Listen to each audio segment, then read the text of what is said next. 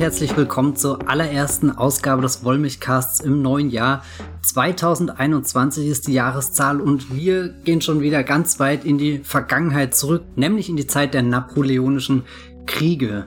Im Wollmilchcast besprechen wir diese Woche Master and Commander bis ans Ende der Welt, ein Film von Peter Weir, der 2003 in die Kinos kam. Mit mir verbunden ist die Jenny Jecke von TheGaffer.de. Hallo. Und ich bin der Matthias Hopf von Das Filmfeuilleton. Wir werden über den Film reden, ganz viel über Schiffe sprechen, vielleicht auch ein bisschen über die, die, die Gischt, die äh, Russell Crowe ins Gesicht peitscht und dabei kommt es natürlich zu Spoilern. Also wenn ihr Master und Commander noch nicht gesehen habt, dann vielleicht jetzt lieber schnell diesen Podcast verlassen. Wenn nicht, wünschen wir euch sehr viel Spaß beim Zuhören.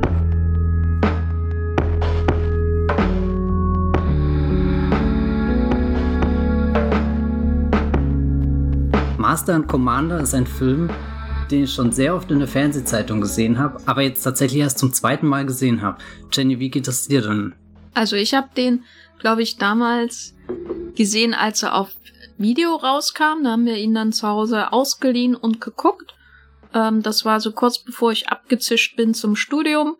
Und seitdem glaube ich nie wieder so richtig bewusst irgendwie. Der Film war irgendwie da und dann habe ich nie wieder über ihn nachgedacht. Und dann in den letzten Jahren gab es immer mal so, so, so kleine Social Media Leuchtfeuer, wo irgendjemand in meinen diversen Timelines gesagt hat, Master and Commander, der ist total unterschätzt und der ist richtig gut und so. Und ich konnte das nie so richtig nachvollziehen und dann habe ich ihn, glaube ich, noch mal in Teilen irgendwie gesehen, als ich wahrscheinlich Weihnachten zu Hause war wieder wie das eben so ist, wenn sowas im Fernsehen läuft. Ne? Also ich habe dir nie, nie gesagt, bewusst, ich gucke jetzt Master and Commander bis gestern für diesen Podcast.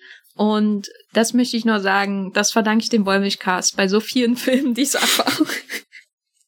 Ich habe das hier perfekt äh, eingeschleust, weil ich wollte den Film auch schon sehr lange mal wieder schauen und, und bin froh, dass jetzt der, der Wollmilchcast der, die, die Ausrede quasi dafür war. Ich bin ein bisschen verwundert, weil ich hatte vor, ich weiß nicht, vielleicht so 2015 oder so oder 14 oder vielleicht auch 16 erst so einen Moment, wo ich total tief in die Filme von Peter Weir eingestiegen bin und ihn irgendwie so als als Regisseur für mich entdeckt habe und da dann ganz viel nachgeholt habe, was ich zu dem Zeitpunkt noch nicht kannte. Und ausgerechnet Master Commander war in dieser Retrospektive nicht dabei und ich kann mir bis heute nicht erklären, warum ich um den einen Bogen gemacht habe, weil eigentlich habe ich den auch sehr gut in Erinnerung gehabt. Ähm, ja. Was waren denn deine ähm, Lieblingsfilme von Peter Weir? Weil vielleicht weiß nicht äh, jeder unserer Hörerinnen und Hörerinnen ähm, sofort was mit dem Namen anzufangen. Stimmt, also Peter Weir ist ein australischer Regisseur, wahrscheinlich neben George Miller so, der am bekanntesten in Hollywood durchgekommen ist. Also hier George Miller, der Mad Max Regisseur. Und Peter Weir hat sich, denke ich mal, durch der Club der Toten Dichter einen Namen gemacht, hat dann später die Truman Show mit Jim Carrey inszeniert und auch einige Filme mit äh, Harrison Ford oder zumindest einen.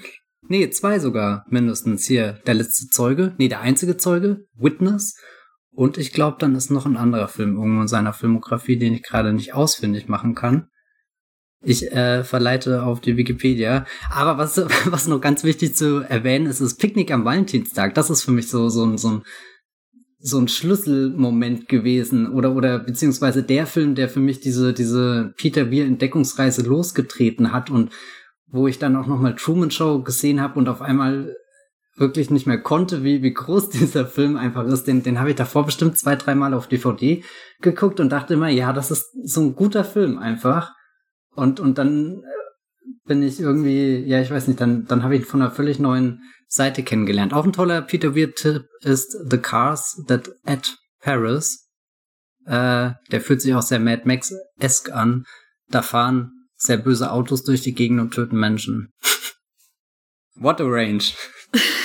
ja, ich glaube, das ist einfach ein guter Film, ist so das ultimative Peter Weir-Urteil, oder? was vielleicht auch so einer der Gründe ist, warum man nicht lauter über ihn spricht, weil selbst so ein Film wie The Truman Show, der glaube ich einer der besten Filme der 90er Jahre überhaupt ist, und wenn Leute länger darüber nachdenken, kommen sie glaube ich zum selben Schluss, das sage ich einfach mal voraus, äh, ist ein Film, mit dem man viel identifiziert, aber nicht sofort so die, die Handschrift des Regisseurs. Obwohl das elementar ist, dass, dass, also, und, äh, dass Peter Weir den Film gemacht hat. Äh, so, also ich glaube, der hätte anders ausgesehen, wenn, wenn jemand anders Regie geführt hat.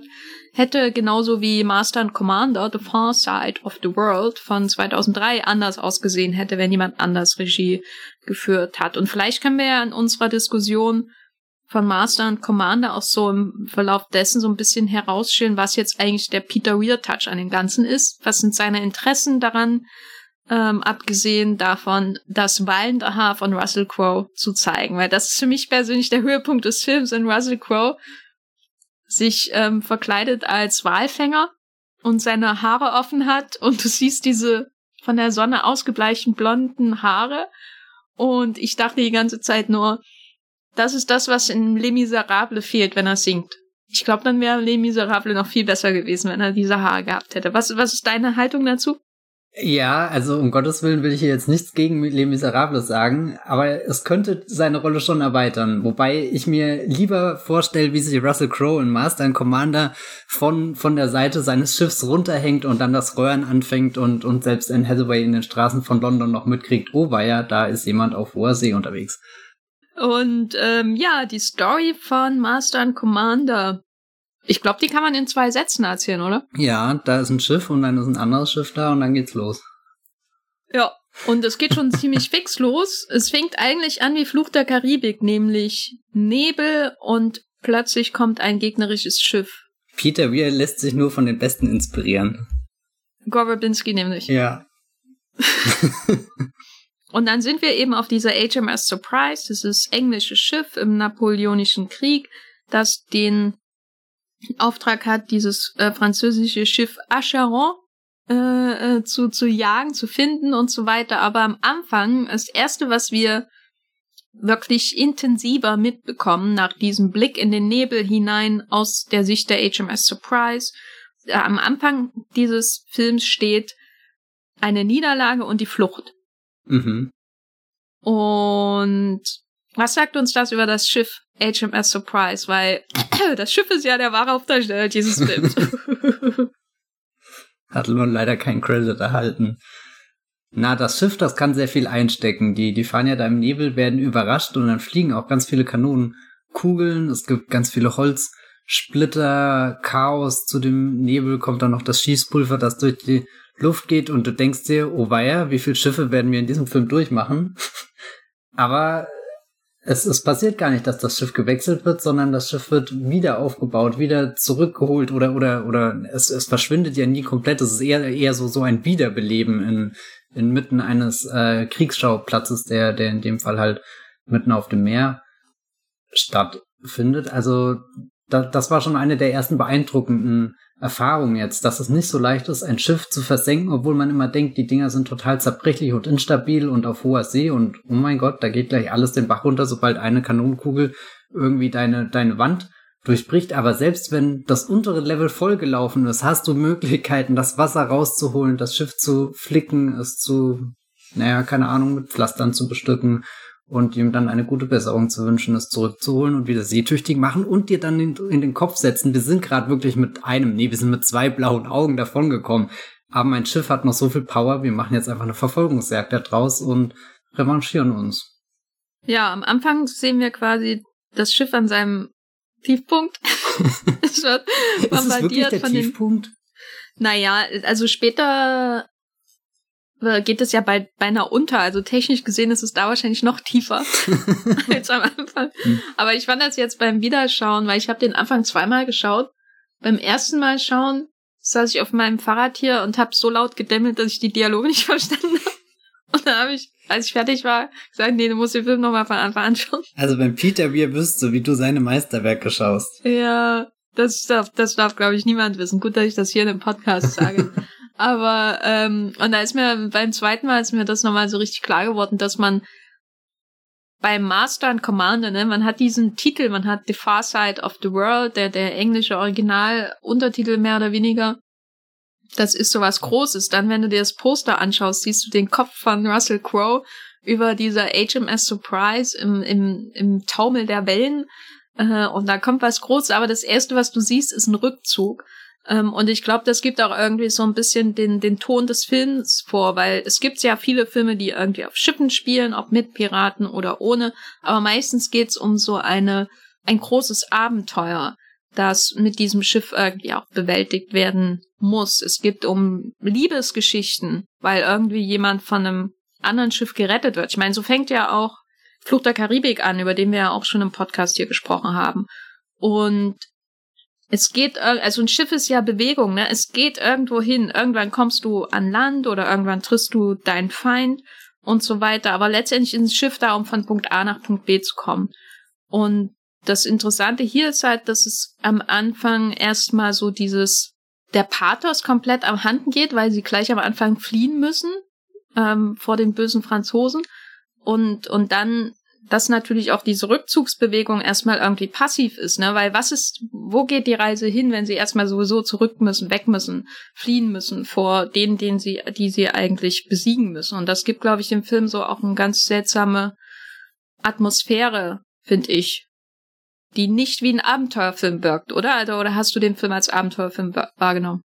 Mm, nee, der Anfang strahlt schon eher an, ja, zumindest so, so die Unsicherheit eines Abenteuers aus, im Sinne von, du weißt nicht, wohin das jetzt alles geht, aber aber nicht wie bei Flucht der Karibik, wo, wo dich die Musik richtig aufpeitscht und dir Bock macht und, und jetzt stülpst du dir das äh, Boot über den Kopf und dann kannst du sogar auf dem Meeresgrund laufen. Also so bei Flut der Karibik wird binnen weniger Minuten sehr viel möglich gemacht, was, was dieses Seeabenteuer an, an aufregenden Ding verspricht, obwohl es mit dem Nebel anfängt, aber hier, hier beißt sich der Nebel viel mehr fest irgendwie. Du, du hast gar keine Orientierung, du weißt ja gar nicht, wo du auf dem Globus da, da rumschwimmst gerade. Okay, das wurde ein paar Mal gesagt. Aber, aber so, so, so, so, wenn, wenn, wenn ich als Zuschauer einen Film gebe, dann, dann hat der Regisseur ja äh, äh, viele Möglichkeiten, mir Orientierung zu geben.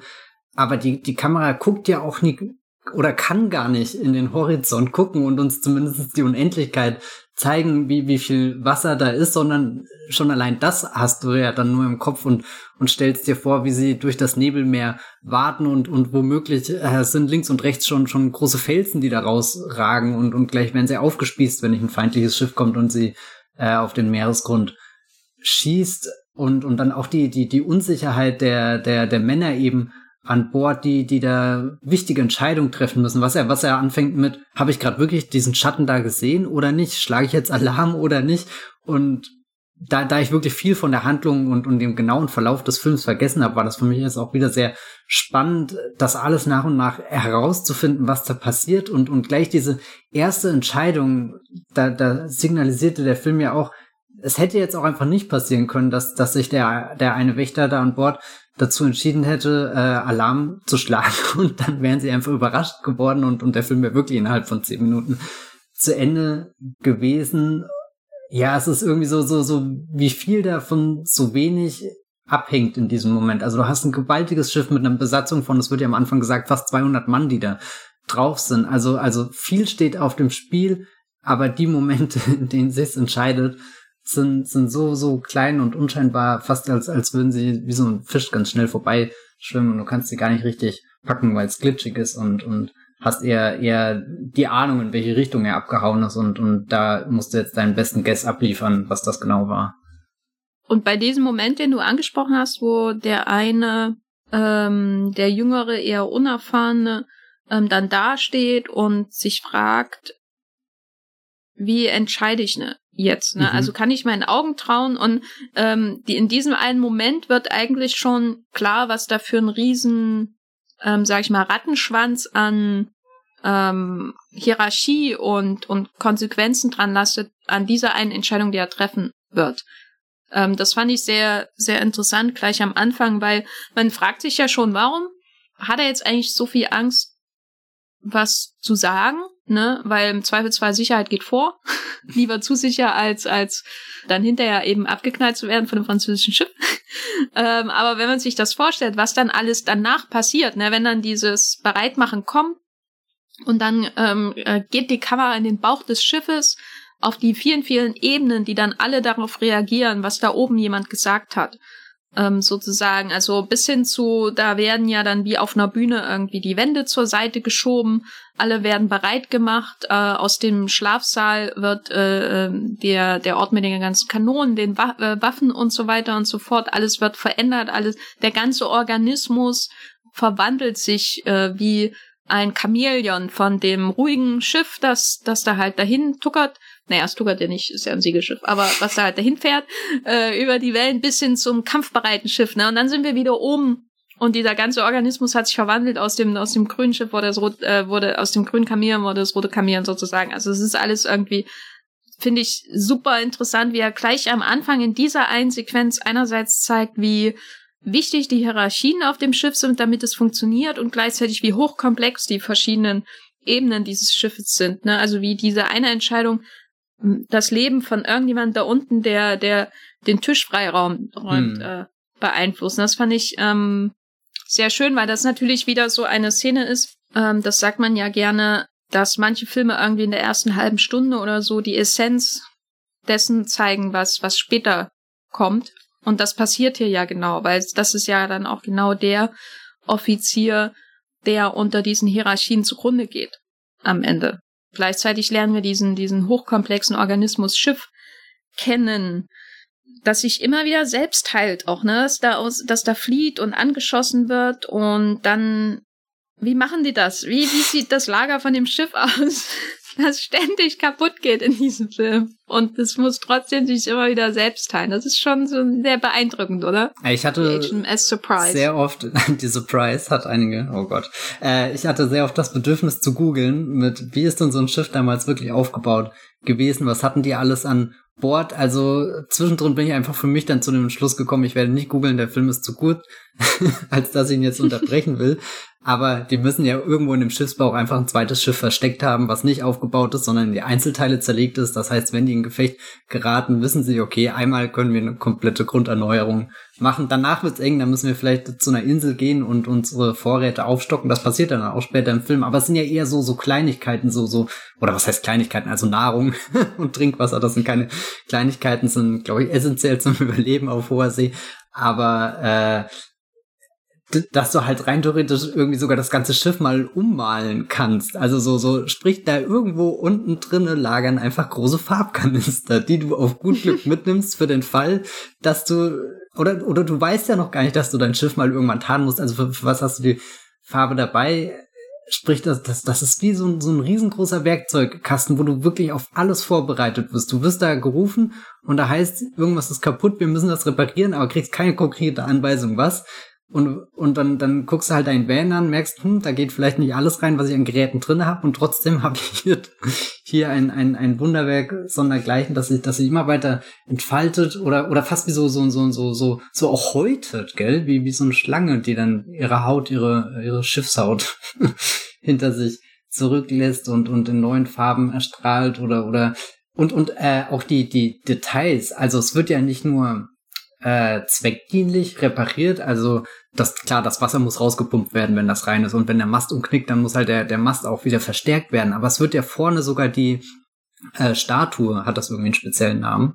Ja, das hat einen speziellen Namen, aber mir Okay, also ihr wisst schon, die, die, die Statue, die, die äh, in, in den Horizont blickt und den Weg weist oder so. Also selbst die wird ja erneuert und, und neu angemalt und, und wieder aufgehübscht. Also eigentlich sowas. Die Galionsfigur. Genau, die, ach, Galionsfigur. Wie konnte ich denn das weißt vergessen? Weißt du, was der hm? Google-Begriff ist? Erzähl. Der mir vorgeschlagen wurde, als ich, ich habe Schifffigur eingegeben.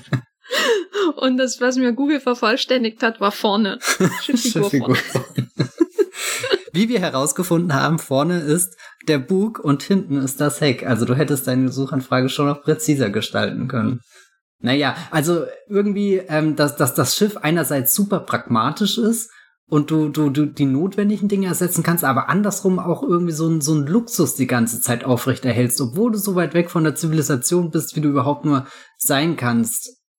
Findest du da trotzdem irgendwo die, die, den, den Moment, wo du sogar deine Geige auspackst und da, darauf spielen kannst? Also eigentlich was, wenn, wenn ich Schiffskapitän wäre, dann würde ich sagen, Leute, reißt euch halt ein Jahr lang zusammen und spielt keine Geige wir, da, da haben wir gerade einfach keinen keinen Platz dafür. Aber aber also irgendwas, was in diese in diesem Schiffsfahrt und diesem Entdeckerding es ist einerseits was total Prekäres, aber andererseits auch, wenn wir schon die Welt kolonialisieren, dann, dann bringen wir auch unseren ganzen Glanz mit oder ganzen Luxus, den wir von zu Hause gewohnt sind. Ist das, ist das Können oder ist das Stolz? Also ich finde ganz faszinierend, wie das in dem Film so, so zum Ausdruck gebracht wird, ohne, ohne es direkt irgendwie zu verurteilen oder darzustellen, sondern einfach erstmal, das ist halt da und das ist auch irgendwie möglich. Äh, ich glaube, es hilft dabei, ähm, den Film als Kriegsfilm zu betrachten, weil es ist ja ein Kriegsfilm. Mhm. Ja. Und am Anfang bei dem Angriff durch die Acheron ähm, gibt es ja sogar dann eine Szene, die ziemlich offensichtlich an der Soldat James Ryan erinnert, die Landungssequenz in der Normandie, wo ähm, Tom Hanks Figur ähm, kurzzeitig ähm, ein so ein Tinnitus-artiges äh, seine Tinnitusartige Wahrnehmung hört, die das Gehör ist irgendwie taub ähm, und er sieht nur, was um ihn herum passiert und dasselbe gibt es in Abwandlung quasi mit ähm, Tom, äh, mit Tom, sag ich schon, mit Russell Crowe, dem australischen Tom Hanks. Naja, gut, das mm jetzt auch.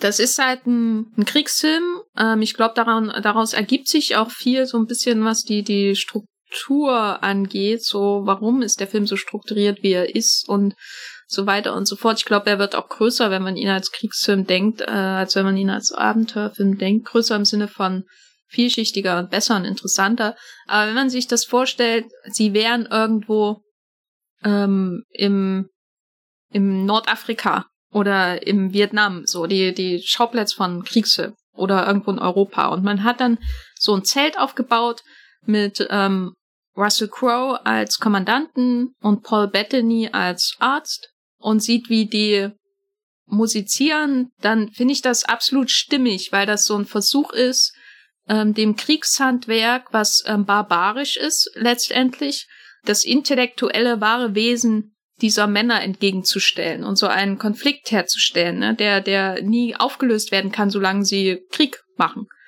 weil eigentlich müssten sie über diesen barbarischen Dingen stehen und stattdessen siehst du, wie sie dem Barbarismus Folge leisten. Sie sind Teil des Systems, sie ziehen in diesen Krieg und sie werden quasi durch die Inszenierung als doch irgendwie ja künstlerisch beseelte Männer äh, diesem Barbarismus für kurze Zeit enthoben und gleichzeitig ähm, passiert es eben so, dass dass du sie da oder dass sie dadurch in diesen Widerspruch gestürzt werden, der ja auch im Film direkt thematisiert wird.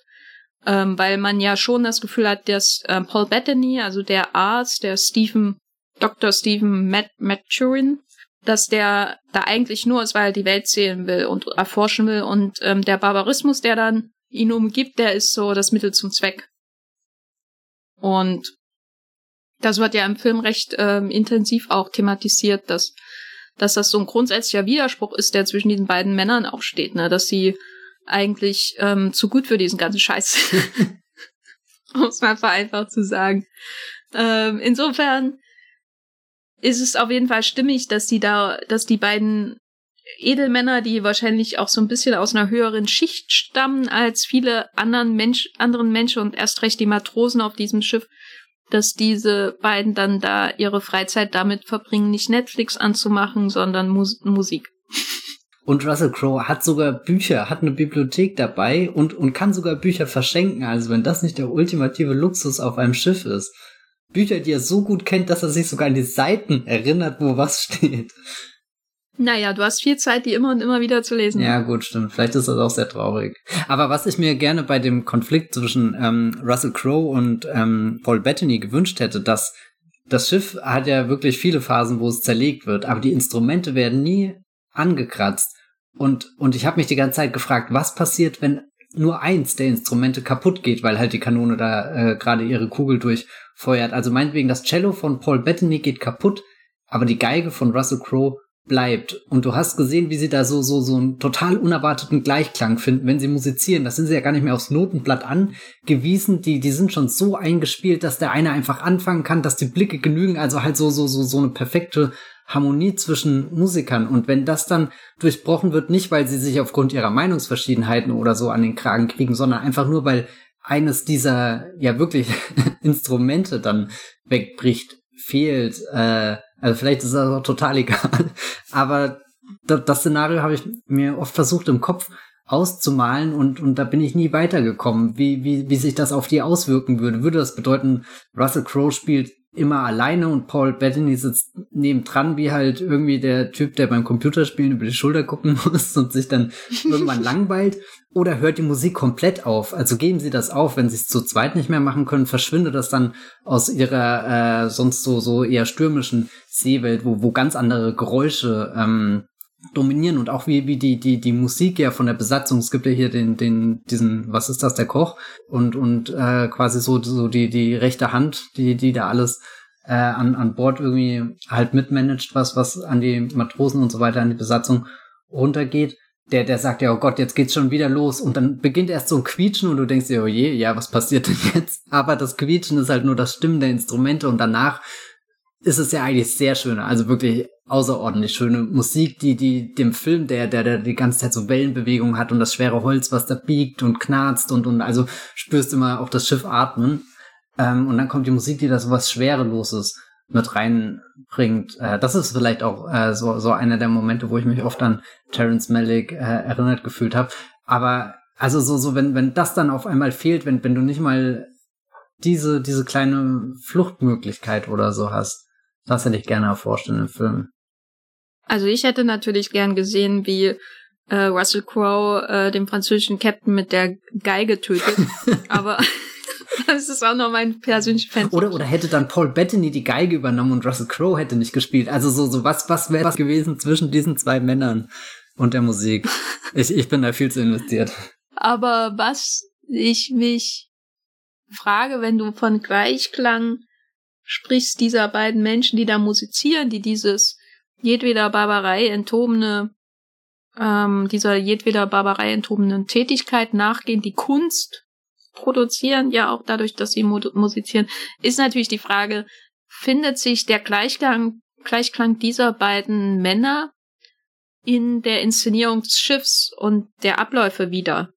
Also ich glaube, jein. Das ist so, so, so eine zweigeteilte Sache, weil einerseits, wie, wie Peter Weir das Schiff zeigt, zeigt er ja doch einen funktionierenden Organismus mit eben, du hast das am Anfang gesagt, die Hierarchien und die, die Abläufe, die alle geklärt sind. Wenn, wenn einer mitten in der Nacht, wenn alle schlafen, oben Alarm äh, gibt und die Glocke läutet, das ist quasi so der erste Dominostein, der umfällt und danach kannst du es nicht mehr aufhalten. Also sprich, dieser, dieser Organismus Schiff funktioniert schon perfekt, aber es gibt halt ganz viele Stellen, wo, wo Konfliktpotenzial herrscht, wo, wo, wo, wo die Dinge aneinander reiben und wo du dann auch siehst, wie, wie, wie schnell es dann doch äh, meinetwegen zu einer Monterei oder sowas kommen kann. Also sprich, das, das Schiff ist innerhalb von, von fünf Minuten äh, kriegsbereit oder, oder gefechtsbereit gemacht, aber wenn halt eine diese Dinge nicht wirklich funktioniert und, und du dann äh, äh, einen hast, der, der, der halt heute früh mit dem falschen Bein aus der Hängematte aus, rausgeplumpst ist, vermutlich im, im hohen Wellengang oder so. Wenn der dann halt sagt, oh nee, den, den Lieutenant, den grüße ich heute nicht, den, den rumpel ich mal lieber an und werfe ihm einen bösen Blick zu, dann, dann bist du halt irgendwie, es gibt so wenige Eskalationsstufen, sondern bist halt mal kurz vorm, vorm richtig lauten Knall. Das ist auch das unsichtbare Holz und die unsichtbare Takelage, die das alles so beisammenhält, ne, die der Film erkundet, ähm, was ich auch sehr spannend finde, weil immer wenn ich wieder zurückkomme zu dem Punkt, worum geht's in dem Film eigentlich, dann habe ich nicht viele Antworten, also was so die bloße Handlung angeht, außer sie jagen das Schiff und manchmal werden sie gejagt und zwischendurch sieht man ein paar Vögel. und Ga Tiere auf Galapagos und dann geht's wieder auf das Schiff. Also die Handlung ist schon extrem abstrakt, wenn man das eben mit, mit anderen Filmen dieser Art vergleicht, die eben ihre Helden auf Reisen schicken. Also diese klassischen Heldenreisen, die man so in Filmen, egal ob sie auf dem Wasser oder auf dem Land hat, ähm, ähm, ob sie auf dem Wasser oder auf dem Land spielen, die man da hat, äh, das fehlt hier ja irgendwie. Also man hat hier eine Reise, aber die Reise führt immer wieder zum, zum Anfangspunkt zurück. Ähm, und entweder ist man vor dem vor der Acheron oder man ist hinter der Acheron. Und alles dazwischen ist ähm, auch immer nur ein Weg, wieder vor oder hinter die Acheron zu kommen. Und worauf will ich eigentlich hinaus? Ach ja, die, die Takelage, die das Schiff beisammenhält. Weil das ist sowas, was vielleicht Peter Weir auch in einem gewissen Grad ausmacht. Also ich bin jetzt nicht die, die äh, absolute Kennerin ähm, Tiefenanalystin seines Werks, aber wenn ich so an die ersten Filme denke, die mir beim Namen Peter Weir in den Kopf kommt, dann sind das eben Witness, also der einzige Zeuge mit Harrison Ford aus den 80ern und Truman Show. So, das sind die beiden Filme, bei denen, an die ich immer denke, wenn ich Peter Weir höre. Und was die natürlich alle drei dann insgesamt gemeinsam haben, ist, dass sie in solche abgeschotteten Welten eintauchen. Also entweder reale Welten, wie zum Beispiel die, die Gemeinschaft der Amish äh, in den USA, oder eben künstliche Welten, wie dieses, äh, die Welt innerhalb der Welt in The Truman Show, die geschaffen wurde von einem TV-Sender und letztendlich im Drehbuch. Diese Filme schauen, wie funktionieren die, was haben die für Regeln, ähm, was machen die mit den Menschen. Und ähm, ähnlich ist es ja hier. Also wir haben das Schiff, was an sich schon interessant ist, ähm, aber was natürlich hinzukommt, sind die militärischen Strukturen auf dem Schiff, weil das ist ja hier nicht Moby Dick. Es geht nicht um Walfänger, die vielleicht, die natürlich auch ihre eigenen Hierarchien haben, wie jedes Schiff, das ähm, so professionell betrieben wird. Ähm, aber sonst geht ja ums Militär auf dem Schiff, ähm, wo noch viel mehr dazu kommt, so an Sachen Hierarchien. Und was ist denn so dein Eindruck, was Peter Weir an diesem Schiff findet, was ihn, was, was ihn interessiert? Vielleicht auch mit Rückblick so auf diese anderen Filme. Was, was hat ihn bei Witness interessiert? Oder ähm, was zeichnet vielleicht auch seine Beobachtung von diesen Welten aus? Also das, wenn du jetzt schon Witness hier in den, in den Kreis wirfst, dann muss ich dann gleich aufgreifen, weil es sind beides Filme, wo sehr intensiv de, der Umgang mit Holz demonstriert wird. Und das meine ich jetzt nicht nur zum Witz. Also du siehst ja, wie sie bei, bei Witness dieses eine Haus aufstellen, wie das die Männer da alleine schaffen. Also mit, mit sehr, sehr einfachen Mitteln. Aber das Haus, was am Ende steht, ist sehr robust und auch sehr prächtig. Und irgendwie, das, das spiegelt sich ja in dem Schiff, wie das, das auch immer wieder grunderneuert wird, immer wieder gebaut, gehämmert und gesägt und weiß nicht was. Also, das heißt, Peter Weir zeigt uns nicht einfach nur was, was wir kennen und was auch irgendwie eindrucksvoll ist, wenn uns mit der Kamera einfällt. Also ein großes Haus, was irgendwo rumsteht oder halt das Schiff, was da auf dem Wasser fährt, sondern er, er rollt auch irgendwie den Blueprint aus und zeigt dir dann, woraus ist das entstanden und wie ist das aufgebaut, wie können wir es zum Einsturz bringen, äh, was äh, äh, äh, wie, wie kann sich das vielleicht sogar, weiß nicht, weiterentwickeln? Und, und dann, was befindet sich in diesem Haus oder eben in dem Schiff? Und da sind dann meistens Menschen drinne, die eben eine gewisse Dynamik zueinander haben. Und das erforscht er dann immer im Kontext halt der, der Umgebung, die er außenrum hat. Und das ist ja dann auch definitiv in der Truman Show, wo du ja Perspektiven sowohl auf den, den großen Creator, der im Mond sitzt, äh, Harris hast, der, der da umgeben ist von ganz vielen Monitoren, Bildschirmen und Knöpfen und, und seinem großen, allmächtigen Mikro, mit dem er seine Regieanweisung äh, hat und sogar sein, sein, seine Hauptfigur eigentlich in den Kopf flüstern kann.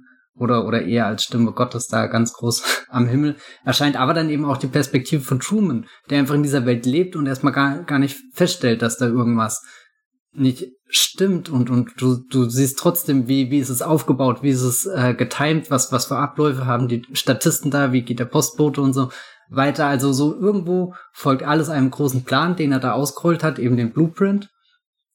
Aber er kann auch die die Illusion erwecken als wäre das dann die die echte Welt die Welt in der es um alles geht. Also eigentlich ist ja das Schiff in Master and Commander auch nur so so ein kleiner Arm von diesem großen äh, England, was da irgendwo, weiß nicht, wo das ist. Also ist ja, also ich weiß, wo England ist, aber in dem, dem Film hast du ja nie das Gefühl, das wäre irgendwo in Reichweite, als könnten die jetzt einfach mal schnell zurück in den Heimathafen fahren und und trotzdem verstehen sie sich als Verlängerung, äh, als als Erweiterung davon, auch irgendwie als Botschafter, als als Kämpfer müssen das verteidigen, müssen da äh, irgendwie die diese diesen diesen Ozean der ja auch nur einfach Masse ist, die in Bewegung ist. Also sprich, eigentlich ist es zu kontrollieren, ist ungefähr unmöglich.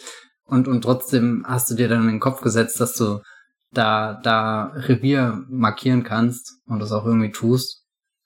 Na, was, äh, ihn natürlich, oder was die, die, die HMS Surprise vielleicht mit den Amischen in, in Witness verbindet, ist natürlich so das ideologische Element, was diese Bräuche zum Beispiel in Witness auch noch bis in die Gegenwart der damals 80er Jahre irgendwie aufrecht erhält, ne?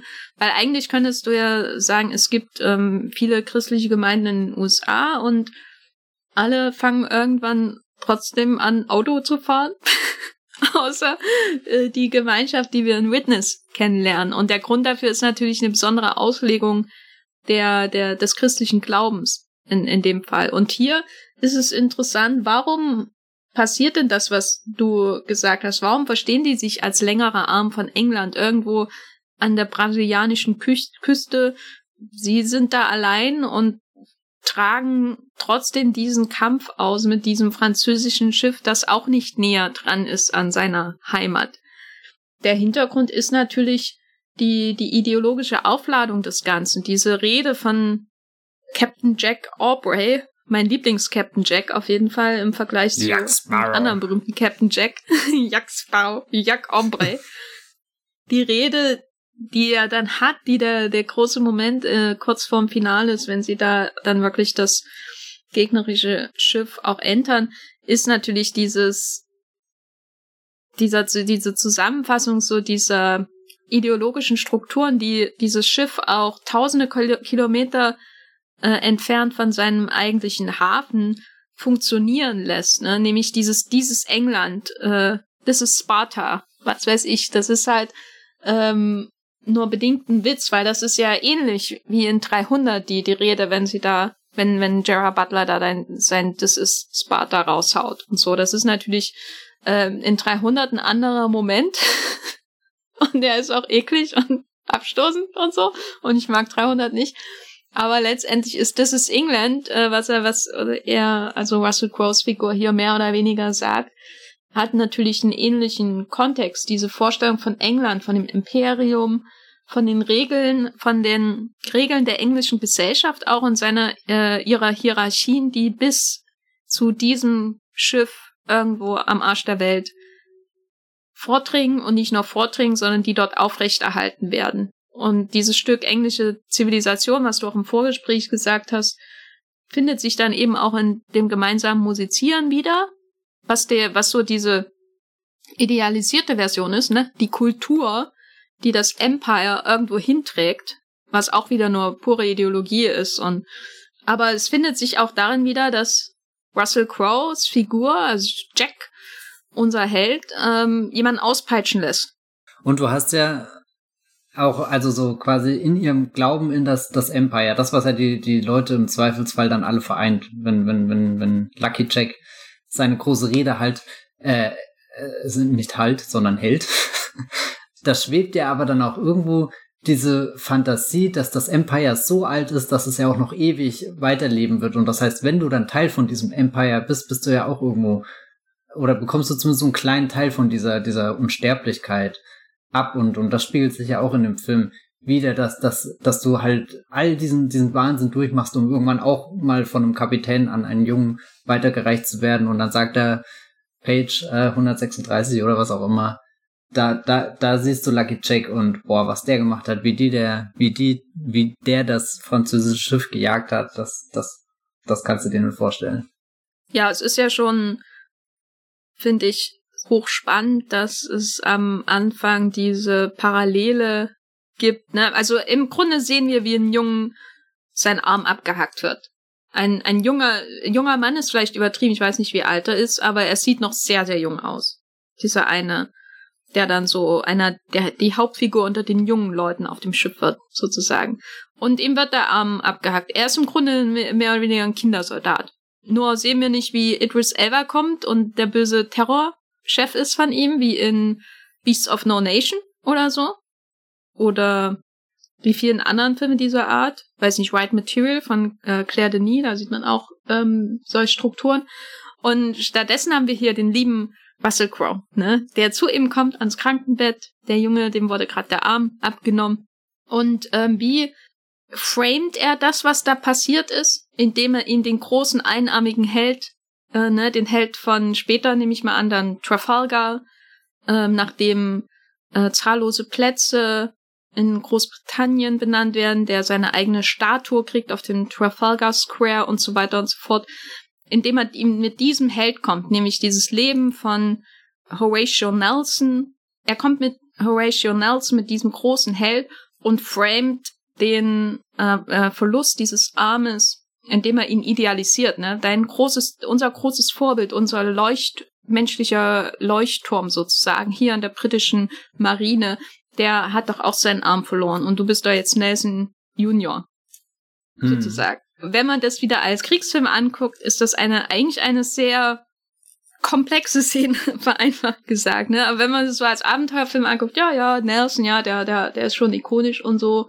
Und jetzt geht's dem jungen Mann besser. Und am Ende zieht er freudig in den Kampf auf das andere Schiff und so. Aber stell dir mal vor, das wäre irgendwie Saving Private Ryan oder so. Wie, wie würde das da wirken? Das, das ist, finde ich, ganz interessant, weil ich ja auch nicht immer sicher bin, ob das wirklich Absicht ist, da so viele Zwiespälte hineinzubringen, aber sie sind auf jeden Fall da. Weil eigentlich ist das ganz bizarr, was da alles passiert mit den Kindern, oder? Wie hast du nur das wahrgenommen, die, die Kinder auf dem Boot? Ähm, ich ich glaube, was da, oder, oder warum es bei, bei Saving Private Ryan deutlich weniger funktionieren würde, weil du bei, bei da halt schon weiter in der Geschichte vorgegangen bist. Das heißt, Kontexte werden schneller erklärt und ich glaube, da ist Master und Commander noch schnell weg davon, dass der Kleine das durchschauen würde, äh, was alles um ihn herum passiert. Also, dass er noch viel zu sehr an so einen kleinen Gedanken gefangen ist, der sich da dann entfaltet, während ich glaube, bei Saving Private Ryan passieren die Ereignisse einfach schneller hintereinander in, in der Welt. Halt, keine Ahnung, im Zweiten Weltkrieg, wo du dann bist, als irgendwo hier im Napoleonischen Krieg. Ähm, ja, es, es hat also als Zuschauer weiß natürlich, dass, dass das so tragisch ist, auch weil dieser kleine Junge wie, wie wirklich so ein Unschuldslamm da drauf wirkt. Also mit seinen blonden Haaren, seinem, seinem begeisterten Gesichtsausdruck, auch irgendwie mit seinem Fable, was eher abseits der Kriegsmaschinerie ist, nämlich dass er, dass er sich auch für die, die, die Tiere interessiert und die dann sehr gut abbilden kann und detailliert beschreiben kann. Also da irgendwo in sich so, so ein Talent birgt, was nicht gefördert wird und was dann nur der, der Paul Bettany, der Arzt, erkennt und, und du, du, du siehst immer, wie, wie sein Leben gerade an dieser Zweigung steht. Also so, so, wenn ihn jetzt jemand aufnimmt und fördert, dann, dann, keine Ahnung, macht er da große Entdeckungen und bringt auch irgendwie die, die Weltgeschichte im Großen voran und nicht nur in diesem einen kleinen Krieg, den, den Russell Crowe mit seinem, seinem Schiff da von Tag zu Tag zu kämpfen versucht, aber gleichzeitig siehst du dann halt auch, wie, wie schnell er einfach von einem, keine Ahnung, Splitter durchbohrt werden könnte und dann ist seine Geschichte vorbei er ver versucht sich ja auch in dieses Ding reinzufinden. Also so, du hast gesagt, er ist mit der Jüngste an Bord, aber sitzt ja dann auch mit den ganzen Offizieren und Zeug am Tisch und trinkt den Wein. Ich weiß nicht, das war damals wahrscheinlich üblich, dass das Kinder schon durften oder so. Also so, so, er, er, er macht ja schon alles, was eigentlich auch ein Erwachsener tun würde in der Situation und auch wie er, wie er redet oder die, die Aufgaben, die er, die er übertragen bekommen möchte, möchte. Da ist er ja sehr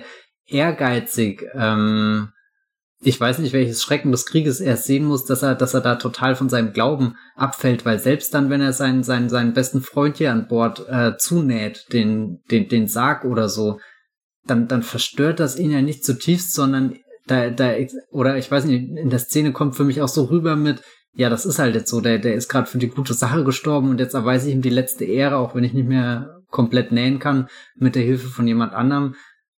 Ja, weil er natürlich nie in dieser Position wäre, wenn er nicht da geboren worden wäre, wo er geboren wurde. Ich finde das immer sehr interessant im Finale, weil wir, man in dem Film ja auch konkrete Figuren unter den Matrosen hat, die alle älter sind als er und alte Männer zum Teil unter den Matrosen hat und er dann im Finale da die Kanoniere anleitet und solche Sachen, was eigentlich auch absolut bizarr ist, aber natürlich im Kontext dieser Welt, im Kontext dieser britischen oder englischen Gesellschaft, die in diesem Schiff weiterlebt und deren Hierarchien unbedingt aufrechterhalten müssen, damit das Schiff irgendwie weiter funktioniert, so wie es funktionieren soll. Das ist ja der Glaube. Ne, ob das wirklich alles so sein muss, ist eine andere Frage, aber das ist der Glaube, deswegen wird das gemacht, deswegen wird der eine ausgepeitscht. Ähm, die, das, das findet sich natürlich auch daran wieder, dass da so ein Junge ähm, aus gutem Hause eine höhere, wichtigere Position und Autorität in der Hierarchie einnimmt als die vielen, vielen gestandenen Matrosen und so weiter, die älter sind als er. Was aber auch eher so nebenbei erzählt wird. Das ist alles nie so richtig im Fokus. Aber findest du das schlimm? Wie, dass das nebenbei erzählt wird? Ja. Na, ich erwarte ja nicht von dem Film, dass er mir das alles äh, da löffelt, ne? Dass ich denken muss.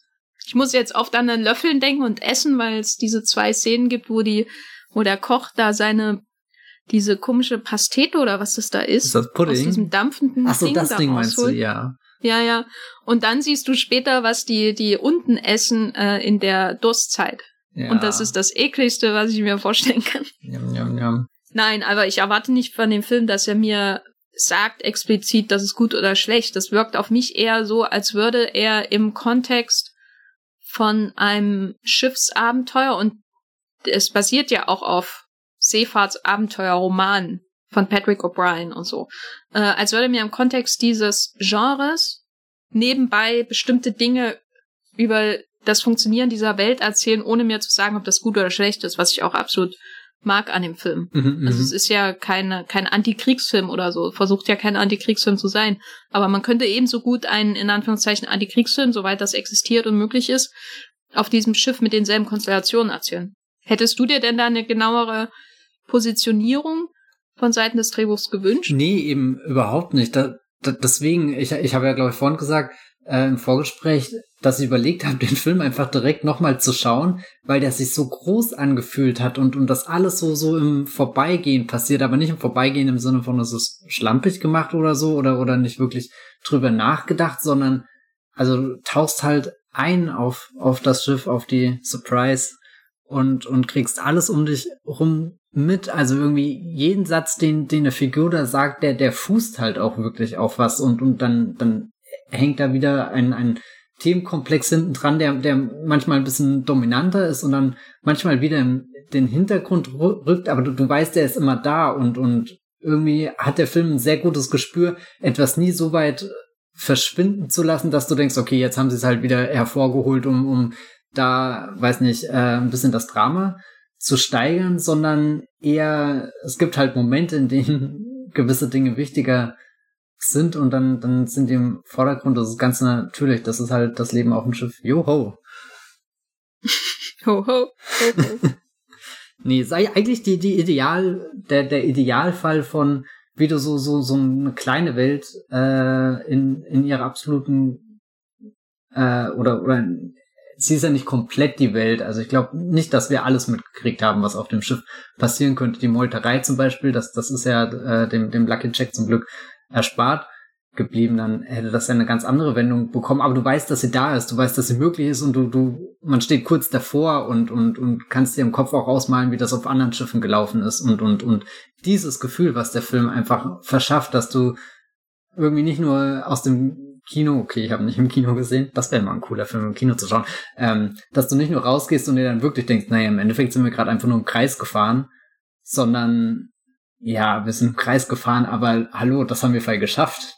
Das, das ist alles dabei passiert. Wir haben das Schiff neu gebaut, wir haben, weiß nicht was, äh, Brot gebacken und Pudding gegessen und Cello gespielt und äh, Leguane fotografiert oder irgendwie so. Hm.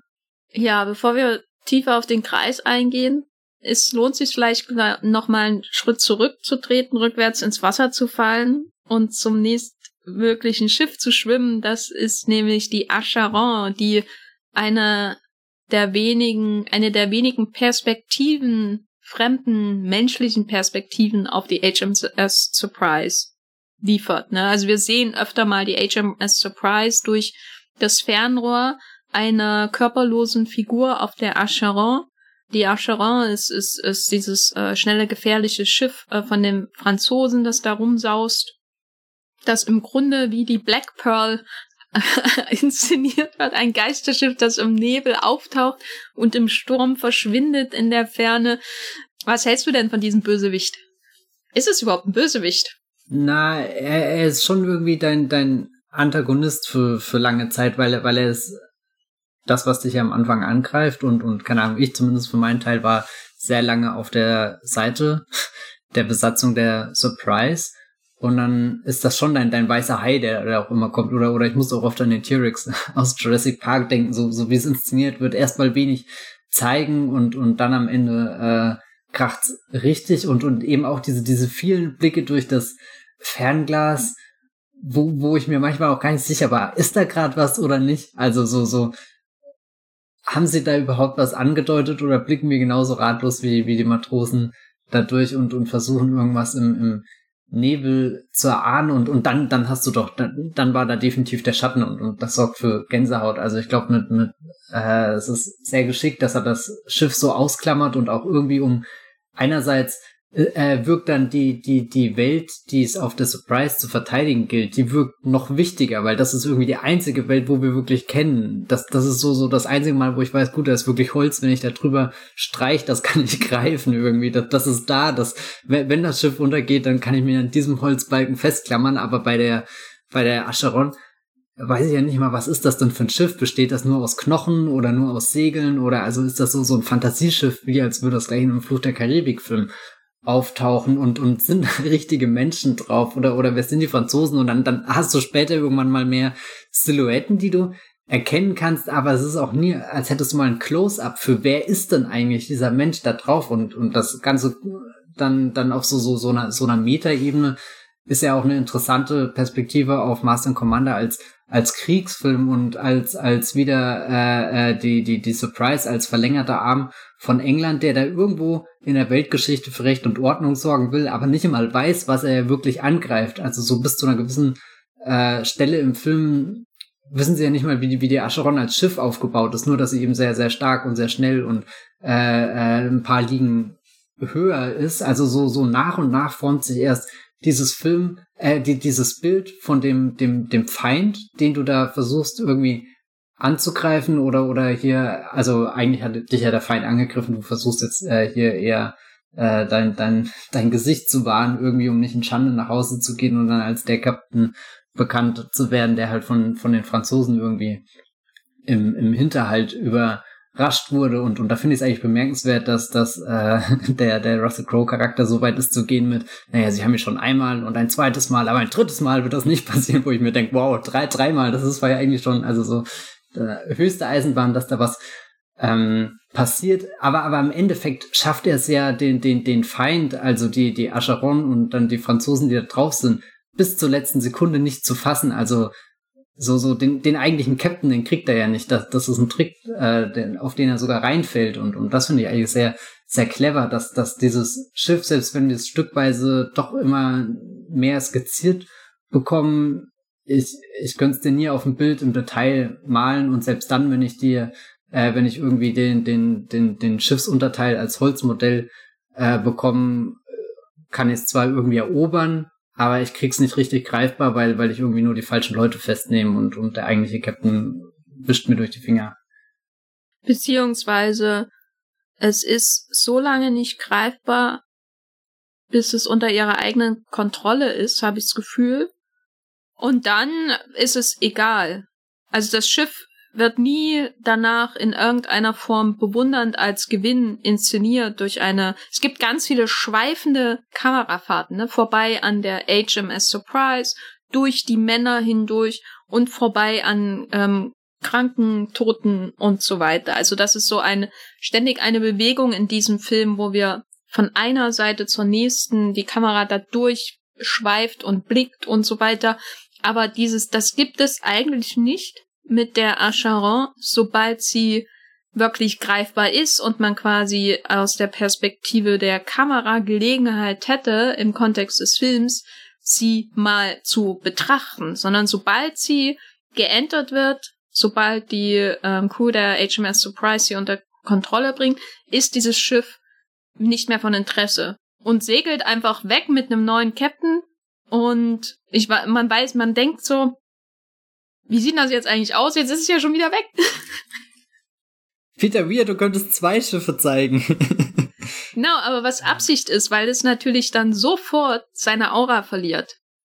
Als dieses böse Geisterschiff, dass es nie, dass das wie wie im Rauch irgendwie zwischen den Händen zerrinnt, weil du es nicht greifen kannst. Irgendwie gibt's nicht ein Herr der Ringe Zitat, das dazu passt, aber äh, was ich damit sagen will, ähm, das ist, ähm, äh, sieht ja aus wie so ein Ringgeist, ne? Und wenn du dann das Messer da durchfällst, dann ist es einfach nur noch ein leerer, langweiliger Umhang.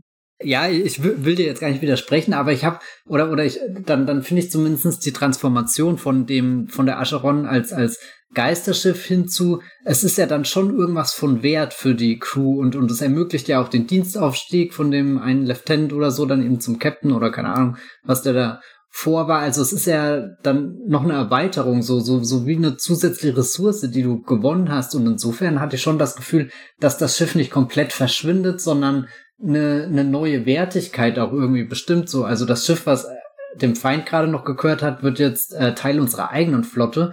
Und, und ich mag diesen, diesen letzten Twist wirklich, dass du weißt, okay, und Mist, und an Bord davon ist eigentlich immer noch der, der Captain, den wir nicht zu fassen gekriegt haben, der, der eigentlich so ein Geister-Captain geblieben ist und, und, und, und jetzt, jetzt schlummert da irgendwie in dem Schiff die, die Gefahr weiter und wir haben es nicht erkannt. Also so, keine Ahnung, ob der Captain dann nochmal jeweils was ausrichten kann oder nicht. Also ich, ich glaube es ehrlich gesagt nicht, aber da, da bleibt so, so, so, so, so, so, so ein seltsames Gefühl im Magen zurück nach, nach all den, den Wagnissen, die wir jetzt eingegangen sind. Und wie oft hätten wir umdrehen können und eine bessere Entscheidung fällen oder so. Aber, aber Russell Crowe hat sich das in den Kopf gesetzt. Das ist jetzt sein Ding. Und was er anfängt, das bringt er irgendwie zu Ende. Und, und dann, dann baut er auch die, die äh, Surprise dreimal wieder neu zusammen. Also irgendwie gelingt es ihm, die, diese wahnsinnige Verfolgungsjagd zu einem Ende zu bringen. Und selbst dann schlummert noch irgendwo was, was er, was er nicht entdeckt hat, nicht erobern konnte. Und, und das, das ist ja ein, ein einziges Gemetzel. Also so, so, du, du fragst dich ja, wie, wie kann überhaupt noch irgendwas Französisches an diesem Schiff übrig sein? Also fast wie, wie die, die Matrosen, die dann entern und kurz das Gefühl haben, ja stimmt, wir haben es ja schon komplett zerbombt, da, da ist ja gar nichts mehr übrig, aber, aber eine Schatztruhe befindet sich im, im Bauch des Schiffes, die, die nicht aufgeschlossen wurde und von der jetzt trotzdem so, so ein ganz ungutes Gefühl ausgeht, dass du auf den letzten Trick reingefallen bist, egal wie gut deine Manöver dazwischen waren und, und deine Taktiken. Na, dann würde ich sagen, aber das ist eher, ja, mit dem Captain am Ende, das kann ich nachvollziehen, aber das ist eher, also für mich ist die Acheron in der Inszenierung über weite Teile des Films halt eine Idee von mhm. etwas, etwas Größerem, auch weil sie immer im Kontext so der bis sie dann in Galapagos, Galapagos zum zweiten Mal sind und sie sie da in der Bucht sehen und so sie dann schon eher ein konkretes Schiff wird. Aber bis dahin wird sie immer im Kontext von, und ich glaube auch danach, wird sie immer im Kontext von diesen Naturgewalten inszeniert, ne? Am Anfang der Nebel, der sie umfängt, äh, der ihr irgendwie auf ihrer Seite zu sein scheint. Mhm, mhm. ähm, weil es ja auch die Frage, wie, wie wird das Meer eigentlich inszeniert in dem Film? Welche Rolle spielt das Meer? Und das Meer und äh, die, das, das Wetter scheint über weite Strecken auf der Seite dieses nicht greifbaren Schemens eines Schiffes zu sein, einer Fregatte oder was das ist. Und du hast diesen Nebel, der es umgreift, du hast die Nacht, die es umfängt, du hast die schließlich den Sturm, dieses Wellen, äh, diese riesigen Wellen, in denen das die, die fast so wirken, als hätte jemand so auf dem Schiff geschnipst und gesagt, hier, bitte, lieber Gott, äh, jetzt doch bitte die Wellen anschalten, damit wir entkommen. also als wäre wirklich alle, alle, als wären alle Elemente dazu da, um sich der HMS Surprise in den Weg zu stellen auf ihrer Jagd nach und im, auf ihren, auch in ihrem Kampf gegen die Acheron. Und solange wie das so inszeniert wird, ist sie eine, eine Idee von etwas Größeren, ein Ideal, ein, Ideal im Sinne von eine Idee ähm, von einem Antagonisten, der bezwungen werden muss für Captain Lucky Jack. Klingt immer wie eine Zigarettenmarke Lucky Jack. Naja, als es dann wirklich gelingt, dieses Schiff zu finden, ist das Schiff einfach nur noch eine Ressource. Es ist da, um um überwältigt zu werden und in die eigene Gewalt zu bringen und dem einen neuen Captain zu geben und so weiter und so fort. Und deswegen verlieren wir auch das Interesse daran, das Schiff eigentlich mal wirklich zu sehen, von oben bis unten, weil die Idee übergeht auf den Captain, der nicht greifbar ist. Und wo, den wir sehen, aber ohne dass wir wissen, dass wir ihn sehen, weil wir denken, es ist der Arzt, was hervorragend begleitet wird von den Sirenen draußen vor meinem Haus. Gutes Timing. Weißt du, wie ich es meine? Ja, ja. Also, äh, und dann bleibt der Arzt, Captain, was auch immer, diese Idee, die nicht greifbar ist und die davon segelt. Aber ich habe auch nie, wenn ich das Ende schaue, einen Zweifel daran, dass er den in seine Hände kriegt und ähm, gefangen nimmt. Glaubst du, da schließt sich ein neues Abenteuer dran und der ähm, Captain allein mit seiner Mannschaft, mit den wenigen Überlebenden auf dem Schiff, kann das ganze Schiff in, in, in ähm, seine Gewalt bringen und dann abhauen, weil dann wäre das auf jeden Fall ein gutes Argument gegen die ähm, Strategien der Beförderung, die Captain Jack hier führt, weil dann hat er den Falschen befördert dafür. Na, ich glaube, dazu müsste er wirklich ein, ein Geisterkapitän aus, aus Flucht der Karibik sein, der schnell rübergeschwappt ist in den anderen Ozean und, und, und sich einen äh, anderen Jack äh, schnappen will. Äh, ich ich glaube, das Bitterste für, für Lucky Jack wäre, er, er holt äh, die, die Acheron wieder ein, aber zu spät. Und der Mann, den er frisch befördert hat, dem er sein neues Vertrauen gegeben hat, ähm, der ist halt tot irgendwie. Also im Sinne von der, der französische Kapitän versucht nochmal da sein, sein Rückeroberungsmanöver, scheitert dabei zwar letzten Endes auch, wird wieder besiegt, gefangen genommen, getötet, aber das, was er auf den letzten Andrü äh, äh, Drücker nochmal an, an Blutvergießen anrichtet, tut halt so weh, dass das Jack dann wirklich ins Delirium katapultiert und, und er halt merkt, ja scheiße, wie viel sinnlose Gewalt jetzt nur, weil ich mir den Kopf gesetzt habe, England äh, und, und keine Ahnung, die Acheron irgendwie da, da, also England zu verteidigen und die Acheron zu schnappen. Also dass das nochmal so, so, so, so, so ein purer Akt von, von, von, von sinnlosem Blutvergießen wird, wo, wo einfach nochmal der, der französische Captain alles mitreißt, was er irgendwie in die Finger kriegt, auch wenn er weiß, für ihn ist die Geschichte vorbei, aber das, was er noch zusätzlich irgendwie bei diesen Guten, bei diesen Jungen, bei dieser nächsten Generation, die jetzt auch eine Chance erhalten haben, die sie sonst vielleicht nicht kriegen würden und wir wissen ja gar nicht, wie, wie die jetzt ticken, wie die ihr, ihr, ihr Empire weiter ausbauen, vielleicht liegt da ja auch Veränderung, also irgendwie die Hoffnung, mit dem, mit dem Wegfahren der Acheron ist ja auch irgendwie, da, da, da passiert, da kann was Neues entstehen, was, was, was hoffentlich besser ist als das nicht. Aber genau, das kriegt dann in meiner äh, Master und Commander Fanfiction nochmal so, so richtig so ein Gut Punch und, und oh mein Gott, eigentlich will ich das gerade sehen. Aber bevor wir da jetzt davon segeln mit dem womöglich zum Scheitern verurteilten neuen englischen Schiff Acheron, wollte ich doch noch mal einen Schritt zurücktreten und nämlich diese ganze Sequenz der Enterung mhm. dieses gegnerischen Schiffes anschauen, weil da hatte ich schon das Gefühl, dass sie in eine, in eine Spiegelwelt eintreten. Also in Star Trek gibt's ja die Idee von dem Mirror Universe und ganz so weit würde ich jetzt nicht gehen, aber da ist ja die Idee, das sieht man auch in der den jüngsten Staffeln von Star Trek Discovery ganz schön, dass es Spiegeluniversen gibt, wo die Leute dann vielleicht böse sind, aber genauso aussehen, nur haben sie irgendwie einen Spitzbart oder so. Ähm, oder einfach coolen Lidschatten und so, was, was dann in Star Trek Discovery das herausragende Merkmal der bösen Leute auf dem Spie in den Spiegeluniversum ist. Und hier hatte ich auch das Gefühl, ich komme mit den Leuten von der HM Surprise, die das Schiff halt austricksen quasi und dann das entern in ein Spiegeluniversum, wo alle französisch aussehen. Aber darüber hinaus, also sie, weil sie haben so charakteristische Kleidung durch ihre, durch ihre Mützen auch, die, die sie sofort als französisch irgendwie wahrnehmbar machen lässt. Aber die darüber hinaus eigentlich auch identisch sind. Bis hin zu dieser Geschichte, es gibt den Arzt und den Kapitän und der Arzt, na gut, der, der lebt eigentlich gar nicht mehr in Wirklichkeit, aber man könnte sich das doch genauso vorstellen. Ich glaube, das ist auch Absicht, oder? Oder ähm, siehst du in der Inszenierung des gegnerischen Schiffes irgendwas, was es fundamental von der HMS Surprise und ihrer Besatzung abhebt?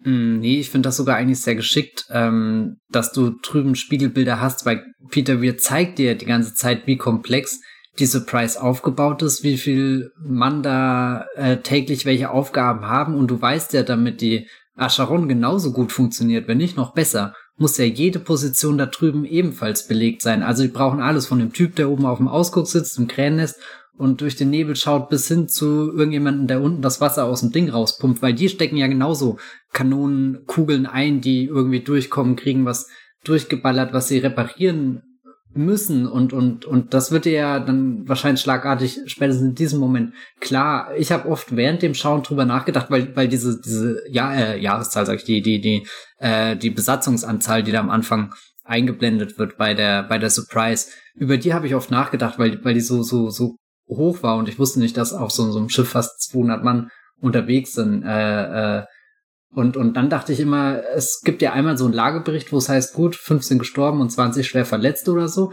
Und dann habe ich mir im Kopf immer versucht, so zusammenzurechnen, wie stark ist jetzt die Besatzung? Äh, wie lange kann die Surprise überhaupt äh, seetüchtig fahren, wenn da immer mehr Leute weggehen? Also wenn, wenn, wenn ich mir vorstelle, dass das Schiff hat in seinem Bauch noch ein zweites Schiff, was zur Reparatur verwendet kann, dann sind wahrscheinlich die Matrosen auch eingerechnet. Das heißt, wir fahren mit 200 Matrosen los, weil bis 100 können wir das Schiff noch aufrechterhalten. Also wenn 100 sterben irgendwie zwischendrin und, und das haben wir dann auch immer vorgestellt. Wie ist das drüben? Hat die Acheron auch schon irgendwie einen Verlust mit hingekriegt? Ich meine, irgendeine Kanonenkugel muss sich da doch wohin verirrt haben, wo sie, wo sie Schaden angerichtet äh, hat und und das fand ich dann immer ganz spannend darüber nachzudenken eben weil ich nichts über die die Lage an an Bord da wusste aber aber so so so wie du es gerade gesagt hast gibt es dann so so einen Moment wo es wo es Klick macht und dann dann den Spiegel irgendwie hast wie wie als könntest du beide Schiffe dann auch zusammenklappen und und hättest dann wieder ein eine ein ein Schiff, äh, äh, wie bei äh, Flucht der Karibik, ein Schiff, was sich einmal um die Achse dreht oder so. Oh mein Gott, da gibt's ja äh, viele spannende Möglichkeiten.